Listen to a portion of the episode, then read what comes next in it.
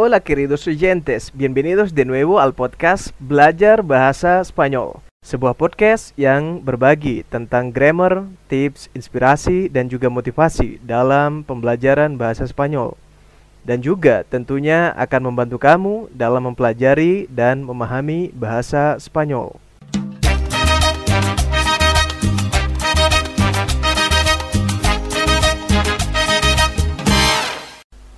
Hola amigo Como vas? Selamat datang kembali di channel Belajar Bahasa Spanyol. Setelah liburan panjang, saatnya kita balik lagi untuk belajar, apalagi kalau bukan bahasa Spanyol. Belum bosan kan? Muy bien. Kali ini saya akan bahas kata kerja ir. Topik ini juga cukup banyak ditanyakan teman-teman yang baru belajar bahasa Spanyol Profe, bahas kata kerja ir dong. Atau kata kerja ir dong, please, Profe. Udah berkali-kali baca, tapi susah pahamnya. Mana konjugasinya ribet lagi. Nah, makanya sekarang saya akan bahas buat kamu yang udah lama nungguin. Oh ya, sebelum mulai pelajaran, dan tentunya agar kamu lebih paham materi ini dengan mudah, silahkan download dulu materi yang tersedia. Caranya dengan klik link di kolom deskripsi. Selain mendapatkan materi, kamu juga mendapatkan soal latihan. Muy bien. Yuk kita lanjut pelajarannya. Vámonos. Di bahasa Indonesia, kata kerja ir itu berarti pergi. Cuma itu aja, Prof. Sementara itu dulu ya. Nah, di episode ini saya tambahin pakai preposisi. Gak cuma bahas tentang konjugasinya aja, tapi juga penggunaan preposisi sesudah kata kerja ir. Tapi sebelumnya saya mau kasih tahu bahwa pelajaran ini akan dibagi menjadi empat bagian. Bagian yang pertama, pelajaran dan penjelasan. Bagian yang kedua, contoh. Bagian yang ketiga, catatan. Dan bagian yang terakhir adalah latihan agar kamu lebih paham dengan baik dan benar materi ini. Jadi, simak terus ulasannya sampai habis ya. Bagian yang pertama. Letakkan dulu pronombres personales atau kata ganti orang. Yo, tu, el, ella, usted, nosotros, nosotras, vosotros, vosotras, ustedes, ellos, dan ellas. Kita letakkan rumus dari kata kerja ir. Maka akan kita dapatkan konjugasi sebagai berikut. Yo voy, tú vas, él, ella, usted va, nosotros, nosotras vamos, vosotros, vosotras vais, ustedes van, ellos, ellas van. Udah? Oh ya, kalau bisa, kamu tulis ya pronombres personales dan konjugasinya agar kamu lebih ingat lagi dan nantinya bisa di luar kepala juga ingatnya. Bale? Muy bien. Bagian kedua. Di bahasa Spanyol ada banyak preposisi. Banyak banget. Seperti a, con, kontra, de, en, dan lain sebagainya. Jadi, di bagian kedua ini, saya akan mengambil empat preposisi yang sering dipakai dan untuk dibahas dan dimasukkan ke dalam struktur kalimat menggunakan kata kerja ir. Empat preposisi tersebut adalah a, n, d, dan con.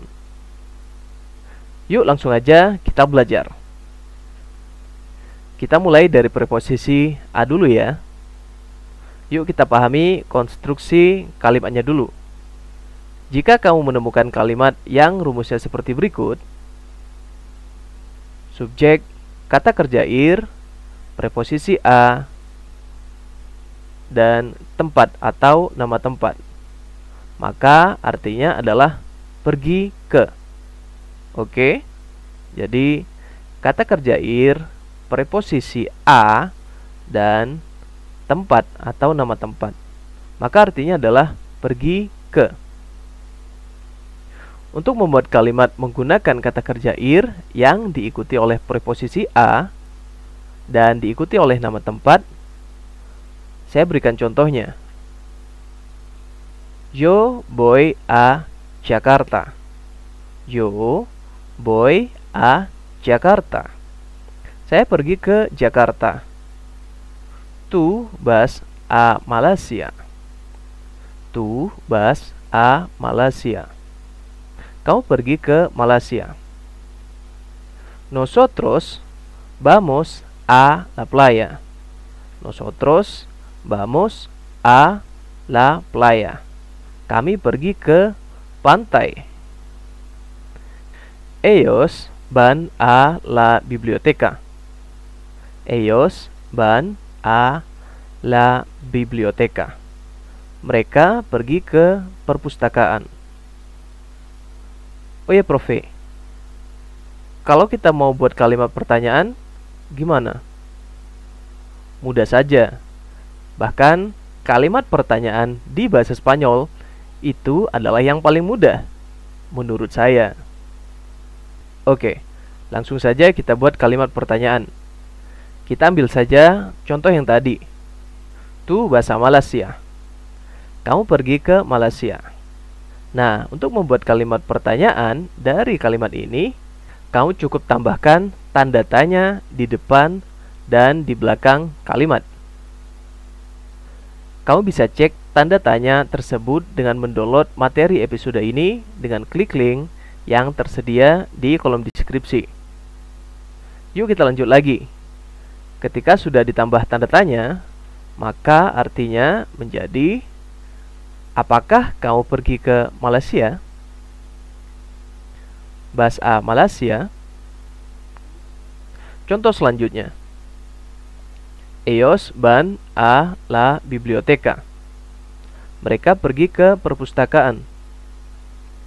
Coba buat kalimat pertanyaan di bahasa Spanyol dari kalimat ini. Jangan lupa ditulis ya, biar lebih efektif. Sudah? Iya, betul seperti itu. Jadi, tulis dulu tanda tanya sebelum kalimat. Selanjutnya, tulis kalimatnya dan tutup dengan tanda tanya lagi di akhir kalimat. Ellos van a la biblioteca menjadi ellos van a la biblioteca. Terus, cara bedanya pas ngomong gimana, Prof? Muy bien. Cara membedakannya adalah dengan memperhatikan intonasinya. Jadi, untuk pernyataan intonasinya datar. Sementara untuk pertanyaan intonasinya seperti kamu ketika ingin bertanya. Saya contohkan ya. Kalimatnya.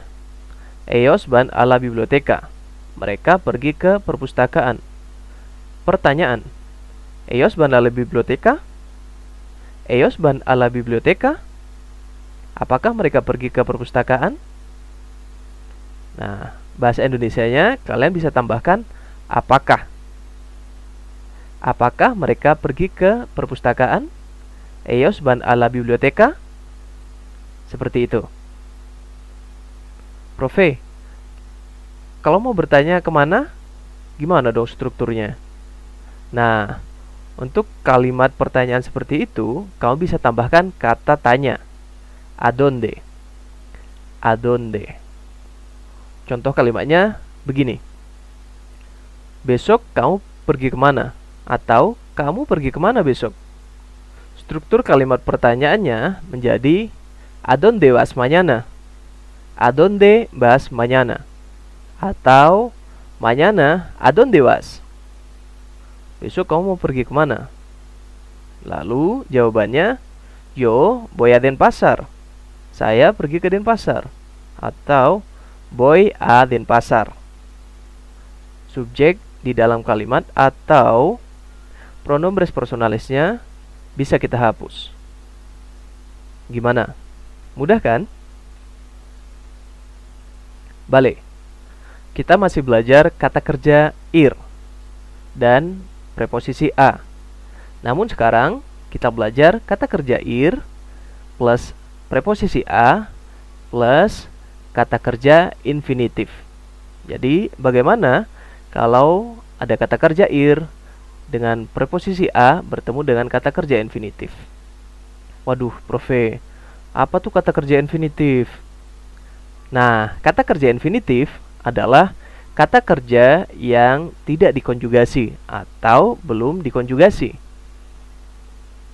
Jadi, konstruksi kalimat dengan kata kerja ir plus preposisi a plus kata kerja infinitif mempunyai arti akan atau akan melakukan suatu pekerjaan.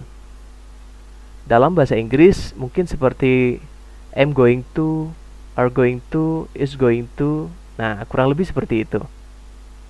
Teman-teman, ketika kamu sudah bisa menggunakan rumus ini atau rumus dengan konstruksi ini, kamu sudah bisa menggunakannya untuk menggantikan future tense atau kata kerja untuk masa depan atau masa yang akan datang.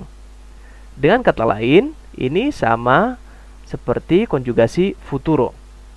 Contohnya ire, iras, ira, iremos, dan lain-lain. Dormire, dormiras, dormira, dormiremos, dan lain-lain. Gantinya voy a, vas a, va a, vamos a, dan voy a dormir, vas a dormir, va a dormir, vamos a dormir. Oke. Contohnya adalah seperti berikut. Voy a leer el periódico. Voy a leer el periódico. Saya akan membaca koran. Él va a dormir. Él va a dormir. Dia akan tidur. Nosotros vamos a aprender español. Nosotros vamos a aprender español. Kami akan belajar bahasa Spanyol. Ellos van a viajar. Ellos van a viajar. Mereka akan jalan-jalan atau mereka akan pergi jalan-jalan dan lain sebagainya. Muy bien. Sekarang kita akan membahas tentang kata kerja ir dan preposisi en yang artinya menaiki atau menggunakan kendaraan. Konteksnya khusus untuk transportasi. Pada materi ini saya gunakan preposisi n. Jadi, lebih mudahnya untuk preposisi ini atau preposisi n khusus digunakan untuk menyatakan transportasi apa yang kita gunakan atau transportasi yang kita pakai. Langsung saja ke contohnya ya. Yo voy en coche. Yo voy en coche. Saya pergi dengan mobil atau saya pergi menggunakan mobil. Artinya saya naik mobil. Ustedes van en avión. Ustedes van en avión. Kalian pergi dengan pesawat. Kalian pergi naik pesawat. Romeo va en bici. Romeo va en bici. Romeo pergi dengan sepeda atau Romeo bersepeda. Begitu seterusnya. Um, Profe, kalau mau tanya naik apa pergi ke suatu tempat, gimana? Balik. Kamu bisa menggunakan NK. NK. Contohnya, NK bahasa la escuela dengan apa kamu pergi ke sekolah? Atau kamu ke sekolah naik apa? En qué vas a Barcelona? Dengan apa kamu pergi ke Barcelona? En bici. Saya pergi naik sepeda. Contohnya. Satu lagi, Profe. Kalau mau bilang saya naik kuda atau saya jalan kaki, gimana strukturnya? Nah, untuk pertanyaan tersebut, sabar dulu ya. Nanti saya akan jawab di bagian ketiga. Catatan. Jadi dengerin sampai habis podcastnya. Bale? Muy bien. Sekarang kita belajar konstruksi kata kerja ir dan preposisi con dan seseorang atau seekor. Konstruksi ini mempunyai arti pergi bersama atau dengan. Saya ulangi konstruksinya, kata kerja ir plus preposisi con plus seseorang atau seekor. Artinya pergi bersama atau pergi dengan. Oke. Untuk yang ini, saya langsung saja kasih contohnya ya. Voy a la escuela con mi madre. Voy a la escuela con mi madre. Saya pergi ke sekolah bersama ibuku. Ellos van a Barcelona con sus padres. Mereka pergi ke Barcelona bersama orang tua mereka. Él va al cine con su novia. Él va al cine con su novia. Dia pergi ke bioskop bersama pacarnya. Saya tahu kamu pasti mau bertanya kan, gimana kalau kita mau bertanya dengan siapa perginya? Oke, jadi kamu bisa pakai con quien. Con quien. Dengan siapa atau bersama siapa? Con quien vas a la escuela?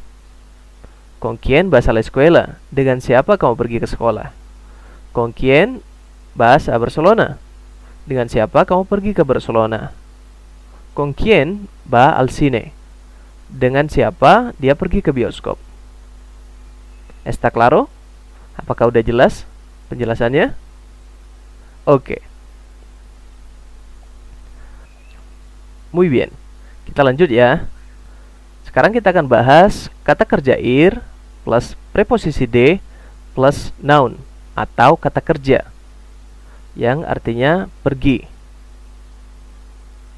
Kata kerja ir plus preposisi de plus kata benda. Konstruksi ini mempunyai arti melakukan suatu kegiatan. Bedanya adalah kita menggunakan kata benda untuk nama atau jenis kegiatannya. Contohnya, mi mamá y yo vamos de compras. Mi mamá y yo vamos de compras. Ibuku dan aku kami pergi berbelanja. Jadi kompras artinya berbelanja. Kompras juga sebuah kata benda. Contoh yang lain. Mis amigos van de vacaciones. Mis amigos van de vacaciones. Teman-temanku pergi liburan. Vacación atau vacaciones artinya liburan. Vacación kata benda. Bagian ketiga Catatan Catatan pertama Untuk ir dan preposisi a Jika tempat atau arah tujuan yang dinyatakan Maka preposisi a berarti ke digunakan setelah kata kerja ir dan diletakkan sebelum tempat tujuan. Selanjutnya, untuk menanyakan ke mana, bisa tambahkan kata tanya adonde. Adonde. Catatan kedua, untuk ir plus n atau ir plus preposisi n. Pengecualian pada kondisi pergi pada kata kerja ir yang menyatakan menggunakan transportasi tidak bisa digunakan untuk sarana transportasi seperti berkuda. Yo voy en caballo. Saya pergi menggunakan kuda. Itu salah. Tidak tepat. Seharusnya yo voy a caballo. Yo voy a caballo. Saya pergi menggunakan kuda. Atau contoh yang lain, saya pergi dengan jalan kaki atau saya berjalan kaki. Yo voy en pie itu salah. Tidak boleh secara struktur. Jadi yang benar adalah Yo voy a pie. Yo voy a pie. Saya pergi berjalan kaki. Catatan ketiga. Untuk ir plus preposisi con. Preposisi con jika bertemu dengan kata ganti saya dan kamu, maka berubah menjadi conmigo dan contigo. Conmigo artinya dengan saya atau bersama saya. Contohnya, tu vas conmigo. Kamu pergi bersama saya. Tu vas conmigo. Kamu pergi bersama saya. Contigo, bersama kamu. Contohnya, yo voy contigo. Saya pergi dengan kamu. Yo voy contigo. Muy bien. Latihan. Gimana pelajaran kata kerja ir di bahasa Spanyol? Mudah kan? Nah, sekarang kita masuk ke bagian yang keempat, yaitu latihan. Yuk, kita coba buat kalimat dalam bahasa Spanyol. ¿Estás listo o estás lista? Vámonos. Apa bahasa Spanyolnya? Saya pergi ke Balikpapan. Apa bahasa Spanyolnya? Rosalinda pergi ke salon. Apa bahasa Spanyolnya? Mereka pergi ke bioskop. Apa bahasa Spanyolnya? Besok Paul pergi ke mana? Apa bahasa Spanyolnya? Romeo dan Julie pergi ke Lombok naik pesawat. Apa bahasa Spanyolnya? Ibu dan bapakku pergi naik mobil. Apa bahasa Spanyolnya? Saya pergi ke sekolah dengan teman saya. Apa bahasa Spanyolnya? Dia laki-laki pergi dengan Tania. Apa bahasa Spanyolnya? Sandra pergi ke Yogyakarta dengan Clara, naik kereta api. Apa bahasa Spanyolnya? Kita pergi ke kelas bahasa Spanyol. Apa bahasa Spanyolnya? Dengan siapa kamu pergi ke Jakarta? Dan yang terakhir, apa bahasa Spanyolnya? Naik apa kamu ke sekolah? Muy bien amigo. Inilah pelajaran tentang membuat kalimat di bahasa Spanyol menggunakan kata kerja ir beserta preposisinya. Semoga kamu bisa paham dengan baik dan benar materi ini. Silahkan subscribe, share, dan like channel ini dan juga follow akun media sosial Belajar Bahasa Spanyol di podcast, Instagram, YouTube, dan juga TikTok dengan nama Belajar Bahasa Spanyol. Pues Yo soy Romy de Indonesia y los espero en el próximo episodio. Cuídense mucho, pásenla chido y nos vemos la próxima.